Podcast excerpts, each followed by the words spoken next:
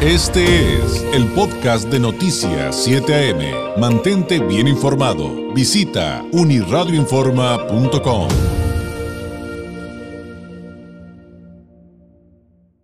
Hace casi dos horas arrancábamos este espacio informativo dándole detalles de esto que ya le llaman la nueva ley Bonilla o el nuevo Bonillazo y también las voces de expertos en derecho, eh, colegios de abogados, eh, doctores en Derecho Constitucional que nos decían, esto que hicieron, que mandó el gobernador y aprobó el Congreso de Baja California, es evidentemente una burla jurídica, así lo dijeron, otra grave violación a la Constitución y que además atentan, bueno, en este contexto, atentan contra la autonomía de los municipios. En la línea telefónica, la diputada local del PAN en el Congreso de Baja California, Eva María Vázquez Hernández. Diputada, ¿cómo está? Muy buenos días. ¿Qué tal? Muy buenos días. Un saludo muy bien, afortunadamente. Un saludo para ti y para todo el auditorio. Gracias. Eh, ¿Qué hay con esta reforma al artículo 42 de la Ley de Régimen Municipal en torno a la separación de los eh, separación del cargo de los alcaldes? Diputada, usted lo votó en contra, al igual que sus compañeros de, del grupo parlamentario del Blanquiazul. Eh, si nos pudiera detallar las razones de ese voto en contra. Sí, mira, definitivamente se trata de una transgresión al Estado de, Derecho, una vez más, ahora con esta reforma al artículo 42 de la, ley del, de la ley del régimen municipal, que busca regular el procedimiento para para cubrir las ausencias de municipios, no solamente del alcalde, de cualquier municipio, cuando solicite licencia, ya sea para separarse del cargo eh, en un periodo mayor o menor a 30 días. Ahí se establecen cuáles son las condiciones para cada uno. Pero efectivamente nosotros lo votamos en contra porque, bueno, primero que nada hay que reconocer que, que no se hizo el, el procedimiento legislativo adecuado. Realmente es una pena decir que el Congreso del Estado ya se convirtió en una mera oficina de trámite de las iniciativas que manda el gobernador del Estado, puesto que apenas se recibió, se solicitó una sesión extraordinaria del Congreso del Estado para tal efecto, se solicitó que esta fuera aprobada o, dicta, o revisada por el Pleno del Congreso con dispensa de trámite sin ningún respeto a la, a la pues a los municipios que tendrían que en todo caso haber comparecido a producir sus argumentos, ya sea a favor o en contra, o simplemente ser acto de presencia, porque no, no, dudemos que algunos de ellos pudieran haber estado a favor de esta ilegalidad. Lo cierto es que transgrede toda la norma, eh, violenta una vez más eh, lo que nosotros conocemos ya como instituciones de derecho, como normas jurídicas establecidas, pero pareciera que esto pues es secundario. Realmente el y digo pareciera porque lejos de hacer un análisis en conciencia por parte del Congreso del Estado, los diputados de, de, Morena, en su mayoría, y sus aliados, pues que hicieron con beneplácito recibir esta iniciativa y darle el trámite correspondiente, que también eh, llama mucho la atención que apenas escasas tres horas de haber sido aprobado, el Ejecutivo más rápido que te cuento ya lo estaba publicando en el periódico oficial del Estado, porque bueno, obviamente lleva un destinatario y eso es todavía peor. Eh, se habla de una de una, un conflicto del cual todos hemos sido eh, espectadores entre el, gobernador y el alcalde de Tijuana, lleva un mensaje dirigido y eso es todavía más perverso porque las leyes son de carácter general, no pueden tratar de regular problemáticas en lo particular y este es el caso con esta iniciativa completamente eh, ilegal. ¿Cómo queda el procedimiento por lo pronto, diputada? Porque ha habido confusión eh, que me imagino que viene derivada del tema de algunas reservas, por, y, cómo es en específico. Se ha discutido, pues, eh, es que va a decidir el gobernador, no, lo dice el Congreso, no, es que mandó una terna y de ahí escogen.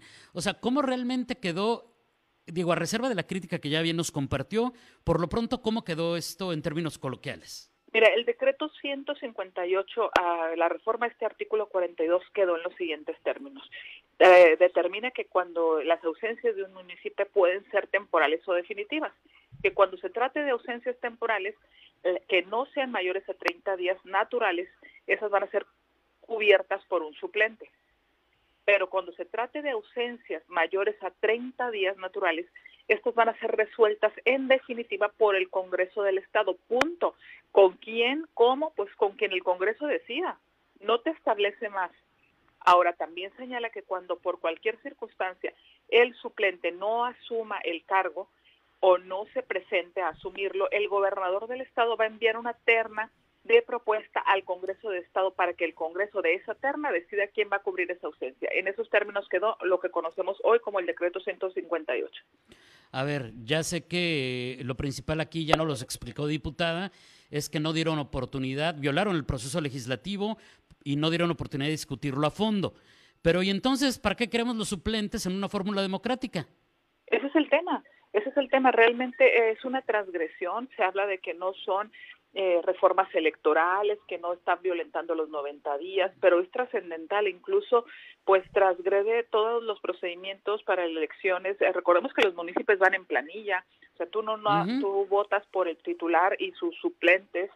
Y estamos hablando no solamente del alcalde, sino de cualquier municipio, entiéndase el propio síndico, entiéndase los regidores.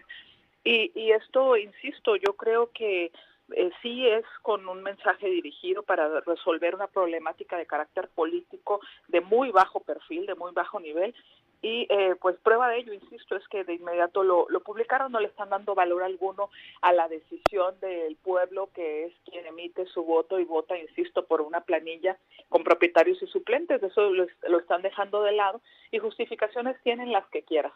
Eh, por ejemplo, cuando se les cuestiona sobre el tema de por qué no comparecen, por qué no se hizo una discusión a fondo, por qué violar el procedimiento una vez más, sabiendo que, que ya somos ya somos reconocidos como un Estado que violenta su constitución eh, pues la respuesta de, mayoría de la mayoría de Morena en el Congreso y de los propios actores políticos que están impulsando esto es que definitivamente pues no se trata de una reforma constitucional que solamente es una reforma a una ley secundaria y que por lo tanto no tienen la obligación jurídica de llamarlos. Pero me parece que más allá de, de este argumento eh, pues carente de todo eh, sustento eh, moral sobre todo, pues tendríamos que estarle dando cuentas a, la población y sobre todo porque existe una constitución federal que eh, también le da facultades muy muy explícitas y muy puntuales al, a los ayuntamientos y estos tendrían que estar preocupados y pronunciándose en ese sentido. La verdad es que de todos los pronunciamientos, de todos los ayuntamientos solamente he conocido el pronunciamiento del ayuntamiento de Tijuana, precisamente a quien pareciera que es el destinatario de esta medida, pero los demás pues brillan por su ausencia.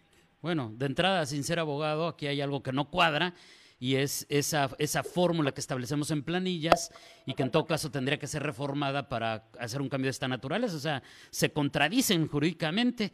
Eh, pero bueno, em, acciones que se van a emprender en contra de esto por su partido, tengo entendido, diputada, ¿ya se anunciaron? Sí, ya. ya desde ese mismo día se estaban revisando los términos en los cuales quedaría esa norma para poder interponer esas esas acciones jurídicas, de, bueno, que le corresponden en todo caso a las dirigencias, pero que definitivamente pues sí tenemos que dejar un precedente importante. No podemos dejarlas pasar como si aquí no sucediera nada. Me parece que se está violentando en todos los sentidos, insisto, las normas establecidas y eh, si al paso que vamos esto continúa, pues realmente nos vamos a convertir en un estado más que transgresor de normas, pues eh, también donde donde el peso de las leyes pues no tiene ningún sentido y se pueden modificar al antojo del gobernante en turno. Bueno, tanto que se discutieron otros temas que no se aprobaron, que porque se deberían de discutir a fondo, pero estos sí fueron rapiditos. Diputada, le agradezco enormemente. ¿Algo con lo que podemos, eh, podamos cerrar? ¿Algún mensaje final a quienes nos ven y nos escuchan? Sí, claro, sobre todo pues agradecer la oportunidad de platicar con tu auditorio, de, que me pudieran escuchar en este mensaje y decirles que desde el Congreso del Estado pues vemos con mucha preocupación este interés desmedido por, por contener y, de, y, mantener el poder a, toda costa eh, por parte del gobernador y su grupo parlamentario, pero nosotros desde la fracción de Acción Nacional seguiremos empujando primero para que estas cosas eh, tengan un freno y dos para que la población se entere porque si bien es cierto numéricamente no podemos hacer una diferencia por el número de integrantes que conforman en nuestra fracción, pero sí estaremos dando una pelea desde el Congreso y a través de los diversos medios que nos permitan dar a conocer a la población esta información tan valiosa y que puedan tomar en cuenta para ver cómo es el verdadero actuar de quienes deberían de estar preocupados por la salud, por la educación y por la economía de los bajos californianos y no por esas ambiciones desmedidas que los llevan a estas atrocidades jurídicas. Bueno, por algo le dicen ya la nueva ley Bonilla o el nuevo Bonillazo. Diputada, muchas gracias y muy buenos días. No, al contrario, muy buenos días, saludos. Es Eva María Vázquez Hernández, diputada local del PAN en el Congreso de Baja California, con eh, este posicionamiento y explicación respecto a esta reforma al artículo 42 de la ley de régimen municipal en torno a la separación del cargo de alcaldes. Pues básicamente, eh, usted acaba de escucharlo, el gobernador puede determinar quién suple a un alcalde cuando pide licencia o a cualquier elemento del cuerpo edilicio, como lo es también un síndico. Ojo, no solamente, ya nos explicó, no solamente el alcalde. Este fue el podcast de Noticias 7am. Mantente bien informado. Visita unirradioinforma.com.